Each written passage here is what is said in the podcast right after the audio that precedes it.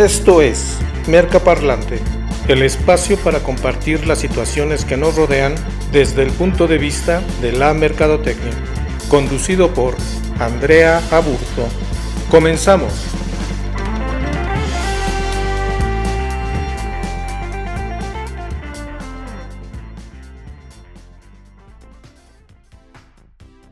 Hola amigos de Merca Parlante, mi nombre es Andrea y estoy muy feliz de que me acompañen en esta segunda edición del programa. Muchas gracias a todas las personas que ya están siguiéndonos en Spotify, también a todas esas personas que nos preguntaban acerca del podcast a través de YouTube. Ya está la plataforma oficial, también nos pueden buscar como Merca Parlante y ahí nos vamos a encontrar. ¿Cómo se encuentran el día de hoy amigos? Yo la verdad me encuentro motivada, estoy feliz porque hay mucha información para compartir el día de hoy, bastante interesante acerca de diferentes cosas que nos están pasando a todos y que pasan alrededor del mundo. Para empezar, quiero contarles que vamos a hablar el día de hoy del impacto que todos estamos viviendo en el coronavirus. Ya es un tema del que se habla y más que se habla ya se vive de diferentes maneras. Entonces vamos a estar analizando un poquito cómo se vive a nivel económico, a nivel de la casa, también de salud mental, porque ahorita ya unos andan con la ansiedad, otros andan, pues sí, siendo un poquito más productivos, descubriéndose a sí mismos y demás. Vamos a hablar también de las medidas que han tomado algunas empresas ante esta pandemia, amigos, porque sí está grave y pues no es un asunto menor, ya es un asunto mundial, así que vamos a analizar un poco acerca de eso. También te voy a dar unos tips acerca de cómo mejorar el home office y también vamos a hablar de la última noticia que ha causado muchísima polémica, que es el, retiro de las figuras o de los muñequitos de las papitas de que el negrito bimbo, o sea que probablemente ya no vas a ver a Tigre Toño, ya no vas a ver a Chester Chetos, ya no vas a ver a Pancho Pantera.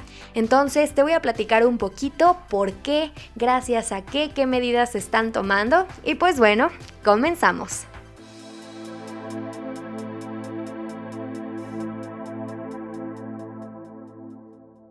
Arrancamos con un tema que nos involucra a todos. Me refiero al COVID-19, al coronavirus. Es una situación que estamos enfrentando todos de manera diferente desde nuestras casas, a nivel individual, a nivel empresarial y en fin es algo que vamos a tener que seguir manejando. Y espero que tú ya estés al pendiente tanto en redes sociales como en los informes del gobierno. Si nos estás viendo, eh, bueno, si nos escuchas desde México, probablemente sigas los informes de gobierno de la Secretaría de Salud o también puedes seguir redes sociales que van igual de la Secretaría de Salud para prevenir diferentes contagios, no solo del coronavirus, sino para que veas realmente los síntomas, que no, porque de repente nos paniqueamos y ya creemos que por la tosecita tenemos coronavirus. Entonces, más que nada, eh, mantenernos informados acerca de esto. Pero bueno, les comentaba que estamos enfrentándolo de maneras diferentes. Y obviamente eh, esto que inició en China se ha extendido alrededor de del mundo, ventaja y desventaja de tener un mundo tan conectado. Pero en fin, quiero compartirles mi punto de vista partiendo de los negocios y es que sabiendo que China es un elemento muy importante a nivel global en cuestión económica, principalmente por toda la tecnología, eh, la onda automotriz, bueno, pues sabíamos que iba a influir bastante. Y cuando los contagios se fueron expandiendo a otros países como España, como Italia, obviamente el mundo tenía que ir tomando medidas y ha tenido un impacto económico que probablemente ya lo has visto reflejado al menos eh, pues en el ingreso de tu hogar, en el ingreso si es que no trabajas tal vez de tus padres o incluso en algunas limitaciones en que ya no puedes salir y que ahorita todos ya estamos en cuarentena.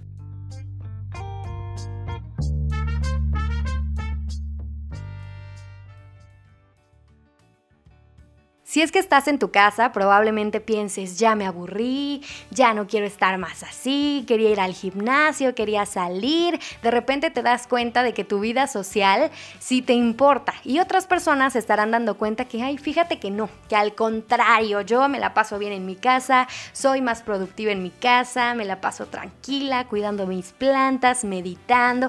Hay diferentes perfiles, pero yo creo que aquí influye una parte también social en cuestión de conocimiento tal vez de uno mismo, ya yéndonos a temas muy espirituales, pero también la interacción.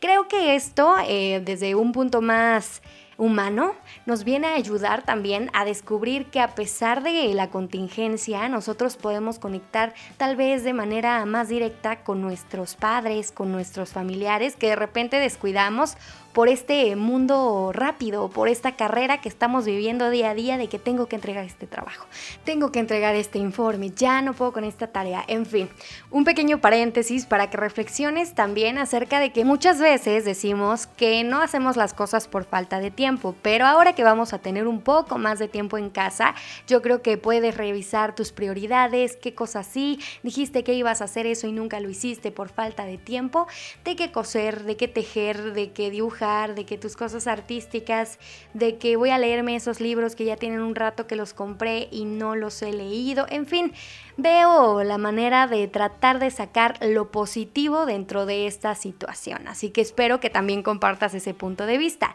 Y dentro de eso también eh, cabe la productividad. La oficina en casa, el arte del home office.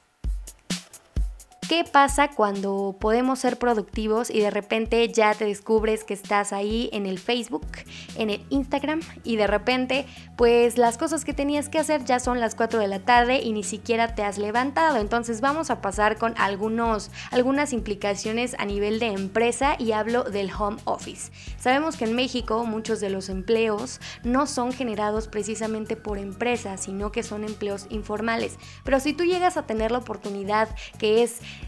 digamos, un privilegio. El hecho de poder trabajar desde tu casa, que es una súper ventaja, lo que menos tienes que hacer es levantarte a las 4 de la tarde. A ver, no son vacaciones. Lo que tienes que hacer es levantarte con tu rutina normal, seguir tus actividades, cumplir con todos tus deberes y obviamente tanto a nivel eh, empresarial, diría yo, y a nivel personal, porque también es obligación con nosotros, es algo que nos merecemos levantarnos, cambiarnos, vestirnos. Definitivamente me parece que la psicología de la ropa, el hecho de vestirte para, sirve muchísimo. Entonces es un tip que les paso por ahí. Y en cuestión de home office, el hecho de que tú tengas un espacio precisamente para trabajar, te va a facilitar el hecho de tú poder organizar tus actividades y que tu mente entre en cierto estado. No sé si les ha pasado, pero de repente cuando tratas de hacer las cosas desde tu cama, por ejemplo, está cómodo los primeros cinco minutos porque no te quieres parar, pero después pues ya de repente se empieza a torcer la columna, ya la ergonomía no es la óptima, entonces hay que buscar otras alternativas para que ya, si en la oficina no nos dormimos, ¿por qué nuestra casa, cuando tenemos que cumplir el trabajo y tenemos un poquito más de libertad, lo hacemos. Entonces, pues bueno, ahí algunos tips. Primer tip, tener tu oficina lista o destinar un lugar precisamente para estas actividades, para tu trabajo. Eso lo podríamos considerar dentro de la preparación para. Y una vez en la ejecución ya entraría el tip número 2, que sería vestirte como si fueras a tu trabajo.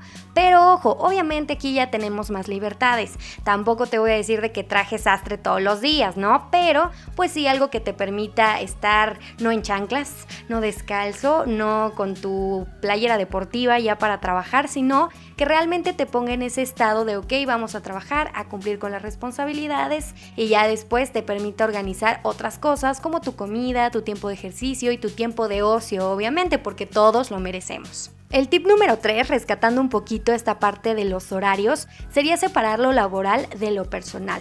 Todos necesitamos esta interacción con nuestra familia y también necesitamos cumplir con las responsabilidades laborales, pero amigos, hay una ligera línea, o sea, no por estar en casa significa que voy a estar disponible para la oficina todo el tiempo. O sea, a la oficina no me llaman a la una de la mañana para pedirme el reporte o el informe de perenganito de cuál.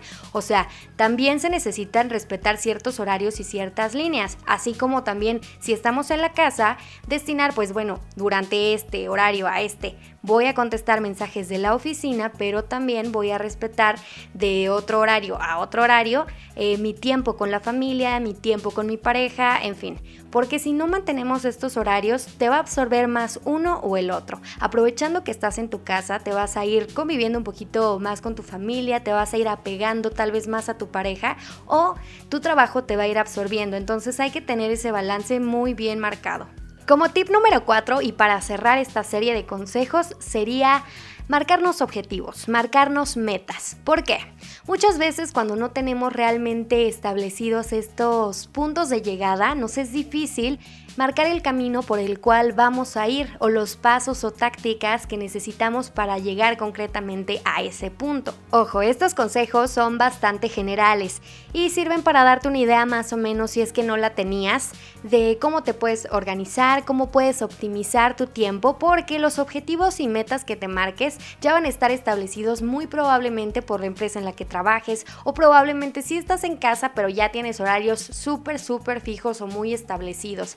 Entonces estos consejos te van a servir únicamente para que tú los tomes y los acoples al estilo de trabajo que ya tienes. No va a ser lo mismo para un profesor que alguien que hace diseño gráfico, por ejemplo. Entonces también otro reto que se nos presenta es el hecho de usar las tecnologías a nuestro favor. porque no conocer de repente alguna herramienta que nos pueda facilitar el trabajo o no saber de esta nueva plataforma que están ocupando en el trabajo para poder comunicarnos nos va a limitar? Así que ábrete a la tecnología ábrete a estas nuevas opciones y para tip, para que te vayas ahí con todo incluido, te voy a pasar algunas plataformas, algunas aplicaciones que te recomiendo realmente y que no solo te van a servir para organizarte a nivel laboral o escolar, sino también eh, pues en la vida. Yo creo que puede ser que de repente si necesitas organizar la lista del mercado, si necesitas ver alguna tía que tienes por ahí lejos, si de repente necesitas pasarle un archivo o unas fotos a tu mamá por WhatsApp y no sirve WhatsApp, no le carga, pues también que tengas otras alternativas. No cerrarnos solamente a una plataforma. Entonces, a parar la oreja porque estas herramientas estoy segura de que serán de mucha utilidad para ti.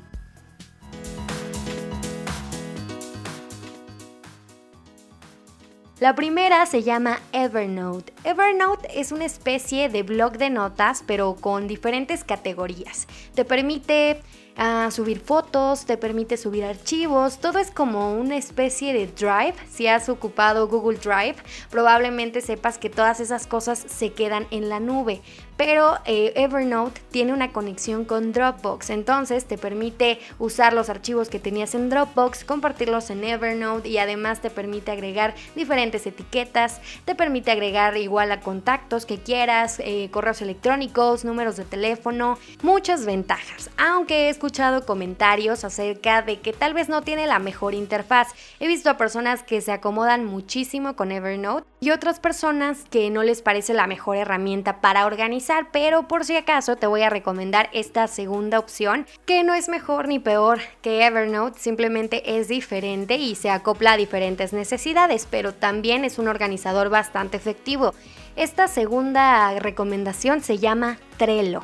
¿Qué es y cómo funciona? Bueno, Trello es una plataforma para gestionar diferentes proyectos. Tenemos las opciones de crear tableros, listas y tarjetas que para mi gusto son bastante útiles, además de que te permite no solo organizarlos tú, sino trabajar en equipo. Puedes agregar a diferentes miembros.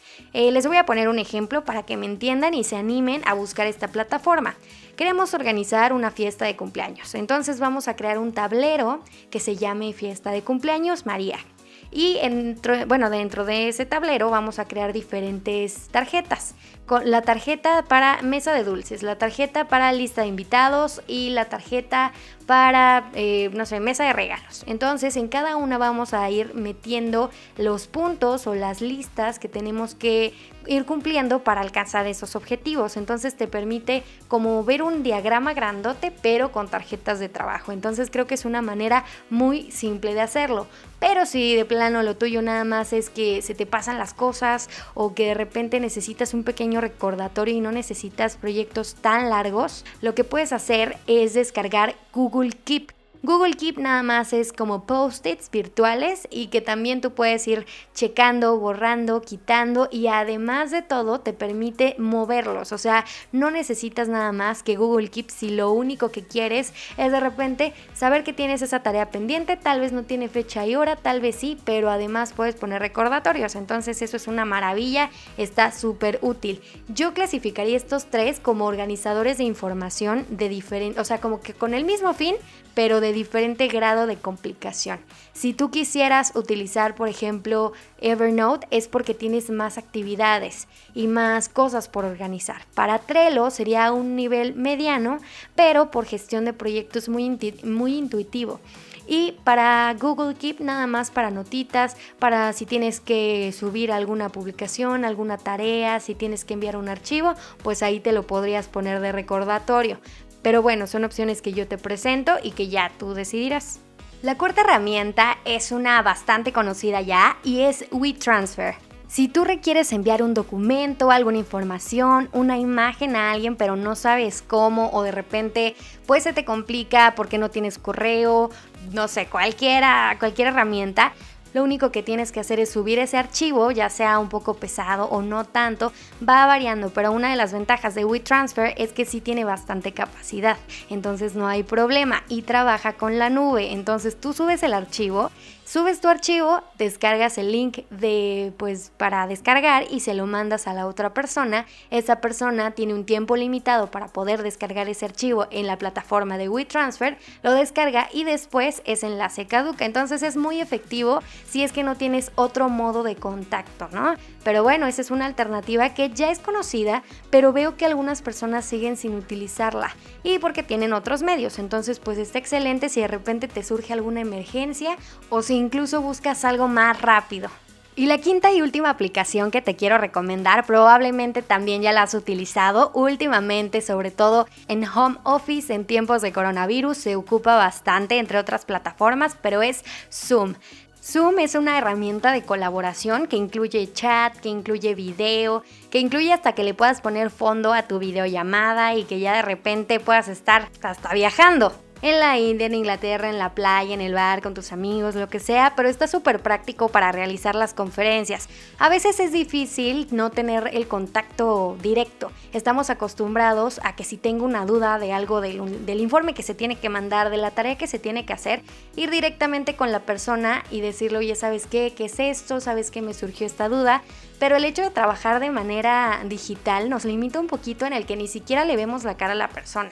O sea, si estamos en el grupo de WhatsApp con las personas del trabajo, con las personas de la universidad, de la prepa, lo que sea, pero es difícil de repente esta interacción. Es más fácil cuando alguien eh, pues sí tiene el contacto tal vez cara a cara, digamos pantalla a pantalla, pero mínimo si ves la reacción del otro y tal vez hay cosas en las que no te das a entender y la otra persona ya de solo ver tu reacción ya entendió o te dice, ah, ¿sabes qué? Se hace más fácil así o a veces es difícil describir proyectos todos por mensaje y es más fácil explicar de una manera más gráfica o más visual. Lo que hace Zoom es permitirte usar ese tipo de herramientas para que tú puedas escribir, también puedas transmitir en vivo y además de todo puedas compartir pantalla. Si de repente tú necesitas enseñar o capacitar a un personal o explicarle a tus alumnos cómo hacer determinada tarea, lo que puedes hacer es compartirles la pantalla de tu ordenador para que sigan el proceso que tú les vas a mostrar. Entonces tiene una cantidad de, gadgets, de herramientas, de cositas que te van a facilitar demasiado el trabajo y es una herramienta que yo no conocía y en esta cuarentena conocí y dije, vaya, vaya descubrimiento, definitivamente lo voy a acoplar a mi estilo de vida, no solo para trabajar, para estudiar, sino también para pues comunicarte de repente con aquel familiar que está lejos, la tía, el tío, la abuelita, entonces pues fíjate que además de todo lo productivo que sacamos, también sacamos cosas para interactuar entre amigos, en estos tiempos de cuarentena como te comentaba, tal vez tomarte el cafecito a distancia, entonces puedes usarlo para diferentes cosas.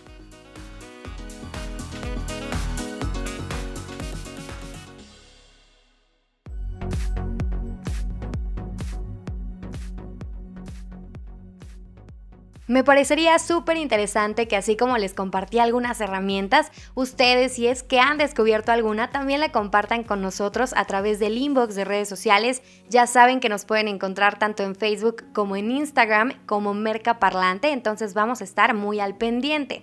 Y es que algo que está padre es la manera en que nos estamos comunicando.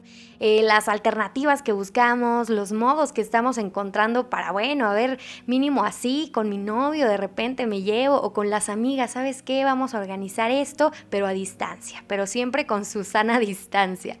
Ay amigos, pero bueno, también los que tienen que comunicar de una manera importante eh, son las empresas, oigan, porque imagínense, hablábamos del golpe económico que les pega, ¿no? O sea, el hecho de frenar tu producción, el hecho de que tal vez tu zona de trabajo represente un área de contagio para tus empleados, para ti como gerente o como jefe, entonces, pues eso también repercute. Y también tiene que repercutir, por ejemplo, en la publicidad que lanzas, en cómo sigues esta conexión tan importante que se tiene que hacer entre consumidor y entre la empresa o entre la marca para que ese lazo que ya generaste, ese compromiso, esa lealtad con la marca no se pierda. Y más en estos tiempos que las personas no van a salir, no van a ir a tu restaurante, no van a ir a tu bar. Entonces, ¿qué va a pasar? ¿Cómo le vamos a hacer? Hay algunas alternativas que lugares eh, específicamente de comida, por poner el ejemplo, están tomando. El hecho de Rappi Uber Eats, pero finalmente, eh, si analizamos el caso de la empresa tanto de Rappi o como de Uber Eats, si están poniendo en riesgo también a las personas que trabajan como repartidores. Entonces, todas las cosas que aparecen se tienen que analizar. Hay como empresa qué medidas serían las apropiadas tomar dependiendo del giro de cada empresa. Esto sí está cañón y abarca muchísimos ramos y obviamente no son los únicos que están en crisis, que están buscando alternativas para ver qué onda, qué hacemos, sino también los negocios pequeños, los que apenas iban a emprender o decidieron abrir su negocio este año y justo les coincide con el coronavirus. Entonces es algo que definitivamente ha afectado, pero nos ponemos a analizar cómo afrontar este tipo de situaciones. Eh, alguien alguna vez me comentó que si tú quisieras llegar a algún lugar eh, o tener un logro tan grande como alguien que ya ha logrado algo grande, cheques más o menos sus procesos. Entonces, siento que si nos ponemos a analizar nuestro negocio, si es que tenemos uno o si planeamos tener alguno, podemos checar algunas cosas que han hecho empresas más grandes para tratar de acercarse a los consumidores, a pesar de que los consumidores no pueden acercarse físicamente eh, al local, al restaurante, a la marca, entonces simplemente buscar esa manera creativa. Recuerden que en tiempos de crisis a veces nos sale el lado de la eureka Así que les quiero compartir estas respuestas que tuvieron algunas marcas que me parecieron súper creativas. Recuerden que las imágenes, para que las puedan ver con mayor detenimiento, las vamos a estar subiendo a las redes sociales de Merca Parlante, tanto en Facebook como en Instagram. Y ojalá puedan hacerse un espacio para ver las publicaciones con más tiempo y así tengan acceso a un contenido más completo.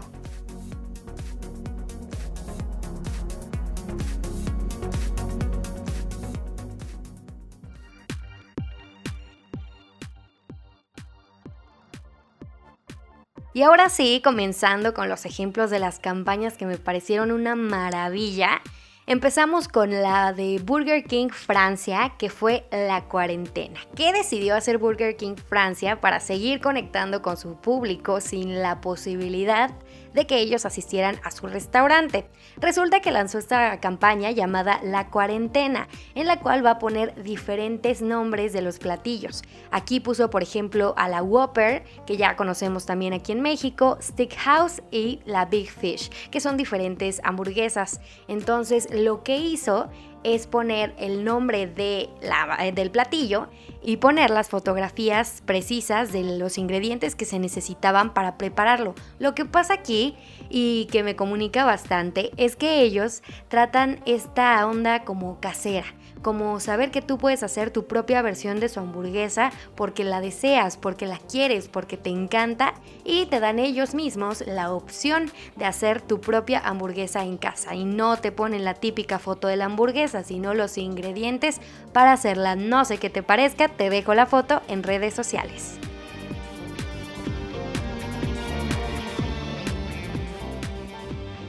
El segundo ejemplo es acerca del parque Scaret. Probablemente ya lo hayas escuchado o lo hayas visto incluso en algunas fotografías. Es un parque que está en Cancún.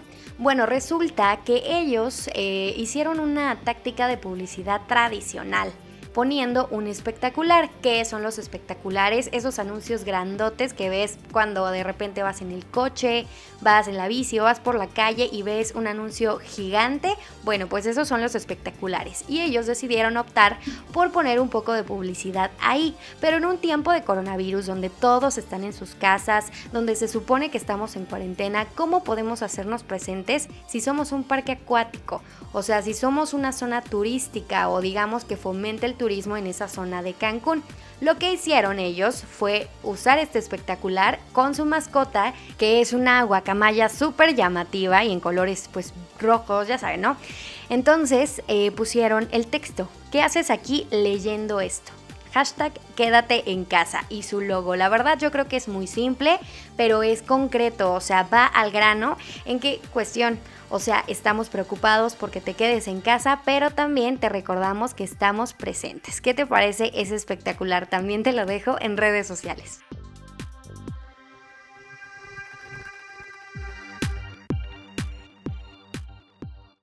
Otras marcas que tomaron medidas, no precisamente en sus procesos o en la forma en la que se comunicaban, sino un poco más en unirse a esta tendencia, fueron Mercado Libre, McDonald's, Starbucks, Mastercard, en una pequeña modificación de los logos. La verdad desconozco si ellos hicieron como tal el diseño, pero en redes sociales estuvieron difundiendo estas imágenes eh, con una modificación. Digamos que el logo de la sirena de Starbucks ahora tenía un cubrebocas. Cuando Mercado Libre se da la mano, ahora se saludaba con los codos. Cuando los círculos de Mastercard se unían como un diagrama de Venn, ahora estaban separados. La M de McDonald's también se separó, entonces me pareció bastante curioso. Incluso otra empresa que se puso a diversificar sus productos fue L'Oreal, porque ahora ya vende gel antibacterial. Entonces, bueno, L'Oreal en este caso decidió optar por esta diversificación de productos, sacar un producto nuevo y además eh, colaborar y donar parte de su producción a ciertas comunidades donde se encuentran sus fábricas aquí en México. Y algo que sí definitivamente ha cambiado en esta cuarentena, en estas épocas de coronavirus, en la parte de publicidad y mercadotecnia, es la parte del marketing de valores y en la capacidad de compartir la filosofía de tu empresa, haciendo sentir al consumidor parte de tu marca, pero sin perder tu esencia. O sea, que se vea que no solo lo haces porque te quieres unir al mercado, te quieres subir a la tendencia, porque es una tendencia, pero no es una tendencia cool, o sea, es una pandemia. Entonces, buscar la manera de conectar Aquí creo que definitivamente el marketing de valores, el marketing de emociones ha estado incrementando, no sé ustedes cómo lo vean porque no es lo mismo hacer las cosas bien y comunicarlo a únicamente tratar de quedar bien. Entonces todos los esfuerzos de comunicación sí tienen que ser cuidados, pero con lupa, con microscopio, hasta el más mínimo detalle.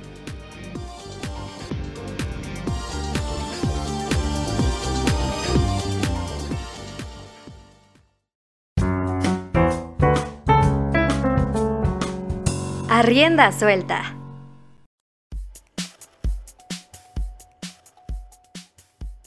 Amigos, muchas gracias por continuar en Merca Parlante. Quiero decirles que en este momento damos inicio a una sección muy importante y que verán constantemente en este podcast y es Arrienda Suelta. ¿De qué se va a tratar Arrienda Suelta? En esta sección les voy a compartir mi punto de vista con respecto a una noticia y en particular a la noticia que más me llamó la atención en los últimos días. Y obviamente espero su retroalimentación a través de nuestros distintos canales porque es un tema del cual yo podría probablemente hablar y hablar y darme a rienda suelta con este tema, pero que probablemente no nos dé el tiempo, así que vamos a compartir lo más posible. Y quiero inaugurar esta sección con una noticia que movió México y que probablemente tú ya te enteraste, y si no, pues ahorita lo vamos a ver. Resulta que el pasado 27 de marzo se anunció a través del diario oficial de la Federación una actualización a una norma que es muy específica, la norma oficial mexicana número 51. Y tú te preguntarás, ok, ¿a qué te refieres? ¿De qué hablas? Resulta que esta norma habla sobre el etiquetado que deben tener diferentes alimentos, bebidas que no son alcohólicas, eh, pues va a haber alguna modificación en su en su empaque, que nos afecta eh, ¿por qué? ¿Qué está pasando? No tengo idea. Pues resulta amigos que si a ti te gusta, por ejemplo, el osito bimbo, si te gustan los chetos, si de repente eh, consumes los MMs por los muñequitos felices, es muy probable que ya no los puedas ver más. ¿En qué eh, influye esta norma, esta modificación a la norma que se hizo? Pues resulta que ya no podrán incluir personajes infantiles, dibujos animados, celebridades, ya no podrán incluir a deportistas, por ejemplo. Eh, teníamos el caso de Carlos V cuando se unió, por ejemplo, al Chicharito hace algunos años, que tenía la figura animada del rey Carlos V y además la colaboración del deportista Chicharito.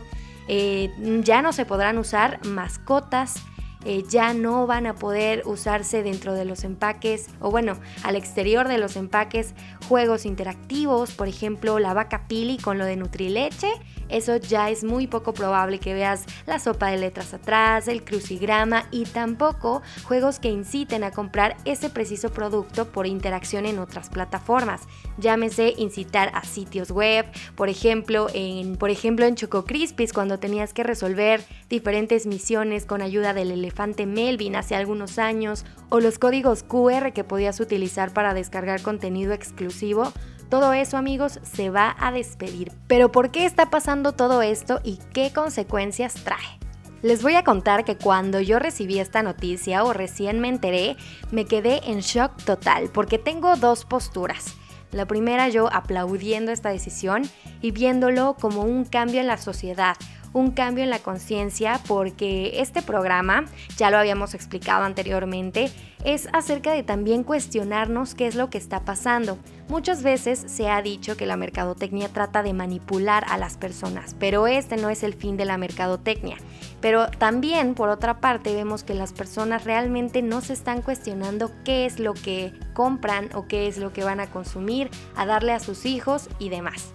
Entonces, viéndolo del lado social, positivo, en el cual pues a mí me sorprende muchísimo que se esté dando este avance, yo me preocupo bastante por la alimentación y bastante por ofrecer eh, productos de calidad a las personas, pero también en el caso de productos específicos como cereales, como galletas, como comida chatarra, este tipo de alimentos es alto en contenido de sodio, en azúcar, en grasas saturadas. Entonces, obviamente al momento en que nosotros creamos una marca del lado de la mercadotecnia como el osito bimbo, como el tigre toño, estamos tratando de conectar con un público infantil y está tratando de conectar obviamente con que al niño le llame la atención el muñeco para que así se decida a comprar ese producto y lo consuma y es muy probable que le guste por las altas cantidades de azúcar que trae. En esta parte de cuestionar, yo creo que es una decisión a favor del consumidor y esto probablemente te preguntes por qué. Me hubiera gustado compartirte el enlace del documental que vi hace algunos años, que yo ni siquiera sabía que iba a tener contacto con la mercadotecnia o con cosas relacionadas a las marcas en ese entonces, y es por eso que ahora ya no recuerdo ni el nombre. Pero este documental hablaba de una investigación que hizo una chica con respecto a diferentes empresas dentro del continente europeo en el cual ella iba investigando y analizando por qué las empresas seguían vendiendo productos con alto nivel calórico y bajo nivel nutricional. Y bueno, en resumen, se supone que ya el gobierno de Europa había tratado de establecer leyes para regular este tipo de alimentos y si no lo retiraban, se tenía que poner un sistema el cual indicara a todos los consumidores qué contenía lo que estaban por comprar. Entonces se propuso el sistema de semáforo, poner rojo, ámbar y verde, que era un sistema bastante intuitivo para todas las personas. Alto en azúcar, medio en azúcar, verde en azúcar y así de cada uno de los ingredientes. Pero esto no le convenía a algunas empresas, ya que decían que el hecho de poner colores y que fuera tan gráfico para el consumidor era perjudicial para la marca. Se les dijo, ok, entonces no se retiran los productos, pero entonces si no quieren poner el sistema de semáforo rojo, ámbar y verde para sus productos porque los daña, ustedes tienen que proponer una medida para que sus productos se sigan comercializando, pero siempre advirtiendo qué trae su producto, porque obviamente no era conveniente para las empresas que todos sus productos tuvieran rojo y la gente obviamente los iba a comprar menos. Entonces, según recuerdo en ese documental, ese fue el inicio de la etiqueta de información nutrimental, que estaba basada en una dieta de 2.500 calorías o 2.000 calorías más o menos, y pues ya la gente iba a poder leer cada cosa que contenía ese producto. Si lo vemos desde una perspectiva de consumidor, pues realmente pocas personas lo leen. Si el empaque es atractivo, si parece ser lo que tú buscabas, lo compras y no checas la información nutrimental, al menos eso según los resultados de la mayoría. Y si comparamos esta información con las cajetillas de cigarros, donde a pesar de que hay advertencias la gente lo sigue consumiendo, tenemos una concordancia total en las estadísticas de que no ha bajado el consumo de ese tipo de productos. Entonces eso nos acerca un poco a la aproximación, aunque sea pues medianamente, de lo que estaba pasando en nuestro país que ahora se va a regular este tipo de contenido para que los niños no se vean tan propensos a elegir ese tipo de productos, porque es con ellos con quien principalmente se conecta y ya después ellos le dicen a sus papás que les compren ese producto. Y si el niño pues tiene alguna actitud como de berrinche, etcétera, es muy probable que los papás accedan a comprarlo o incluso manejarlo como un sistema de incentivos o premios dejando a un lado el documental del cual a pesar de que no recuerdo el nombre se me hace bastante lógico y como una posibilidad que pudiera ocurrir o que pudo haber ocurrido y regresando a la norma 51 mexicana que se modificó, ahora va a haber un sistema de octágonos, sellos pequeños que van a advertir si el contenido del producto es alto en azúcar, alto en sodio, etc. Y también va a marcar la edad del consumidor ideal. Todos estos reglamentos deben estar cumplidos a partir del 1 de abril de 2021.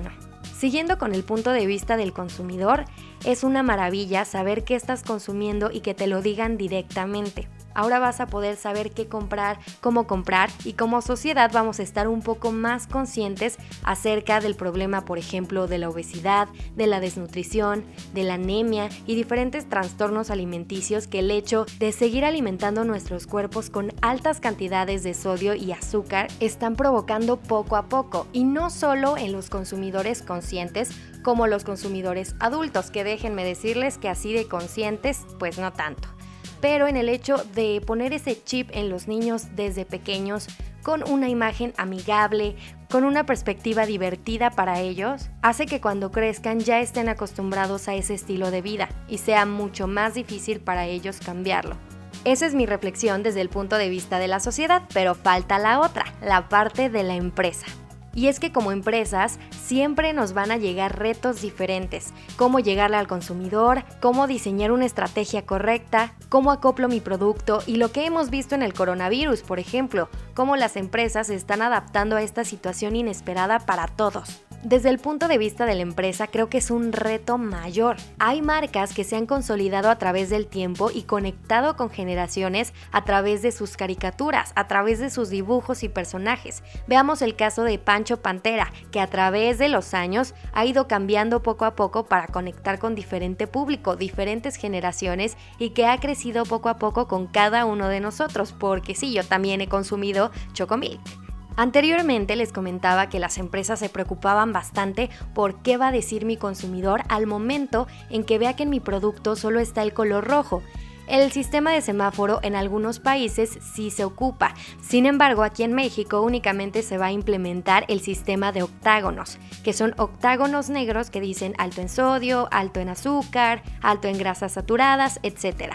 Pero entonces surge la misma pregunta, ¿qué va a decir mi consumidor cuando vea que en mi producto está ese hexágono o esa etiqueta que dice alto en grasas saturadas, a pesar de que no tenga el color rojo, el ámbar o el verde? Porque ahora que el mensaje está muy claro, definitivamente va a influir en la decisión de compra de ese consumidor. Y surgen algunas preguntas acerca de si las empresas van a ser capaces de ocultar algunos de sus ingredientes, de pasar por debajo de la mesa, digamos, que sus productos son altísimos en azúcar. Definitivamente va a ser un golpe bajo para algunas, muchas empresas dentro de la industria mexicana, pero la debilidad se puede convertir en oportunidad o incluso fortaleza. De primera suena muy difícil sugerir que se haga un cambio en la fórmula de un producto cuando las personas están acostumbradas a esa precisa fórmula que hizo a esa marca exitosa. pero también surge la posibilidad de diversificación de productos, de sacar un producto con menor contenido calórico, de ofrecer alternativas más saludables para el bien de la sociedad y que realmente generen un cambio. También se cuestiona mucho acerca de los productos light, por ejemplo. Hay muchos productos en el mercado, probablemente te has dado cuenta, que dicen light, sin azúcar y demás, pero realmente sí traen azúcar o algún tipo de edulcorante. Con esta nueva ley se pretende que ese tipo de información ahora la sepa el consumidor, que en teoría sí podría saberla, pero ahora facilitarla. Entonces como empresa es tomar estas circunstancias que pasan y convertirlas en algo positivo. Creo que las empresas se preocupan a veces más por los ingresos que puedan recibir que por lo que pueden aportar verdaderamente a la sociedad. Eso abarca a las empresas socialmente responsables, que en teoría tendrían que ser todas. Pero bueno, ese será tema para otra ocasión. Por lo pronto, así como vimos diferentes marcas reaccionando ante el coronavirus, vemos la primer propuesta que hace Kellogg's acerca de la nueva imagen y es que despedirnos del tigre Toño, del elefante Melvin, de Cornelio de los Cornflakes no está nada fácil, porque sí han tenido cambios de imagen, pero siempre nos han acompañado.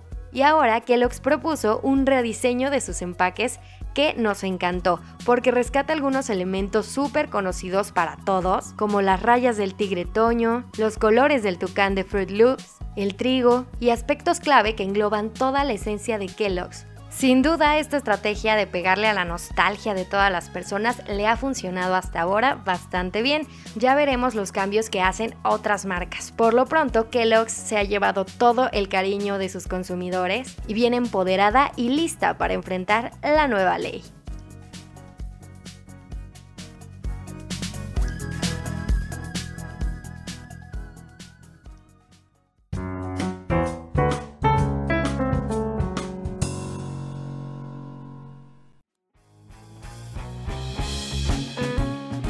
Y así finalizamos esta sección llamada Arrienda Suelta. Les digo que con este tema y con otros que vendrán más adelante, pues sí hay mucho de qué hablar y hay muchas posturas, sobre todo porque también se cuestiona un poco nuestro comportamiento ante las cosas que consumimos. Por ejemplo, de que te encanta la Coca-Cola, pero sabes que te hace daño, pero aún así la sigues consumiendo y otras cosas. Entonces ya saben que este es un espacio de análisis y hay cupo para todos. Entonces, acuérdense de seguirnos en redes sociales para que estemos en contacto como arroba mercaparlante a través de Instagram y a través de Facebook como mercaparlante. Les recuerdo que también tenemos ya las emisiones en YouTube y en Spotify por si nos quieren buscar, además de en anchor.fm diagonal mercaparlante. Hasta aquí ha llegado el episodio número 2 de Merca Parlante. Espero que lo hayan disfrutado tanto como yo. Mi nombre es Andrea Aburto y nos escuchamos a la próxima.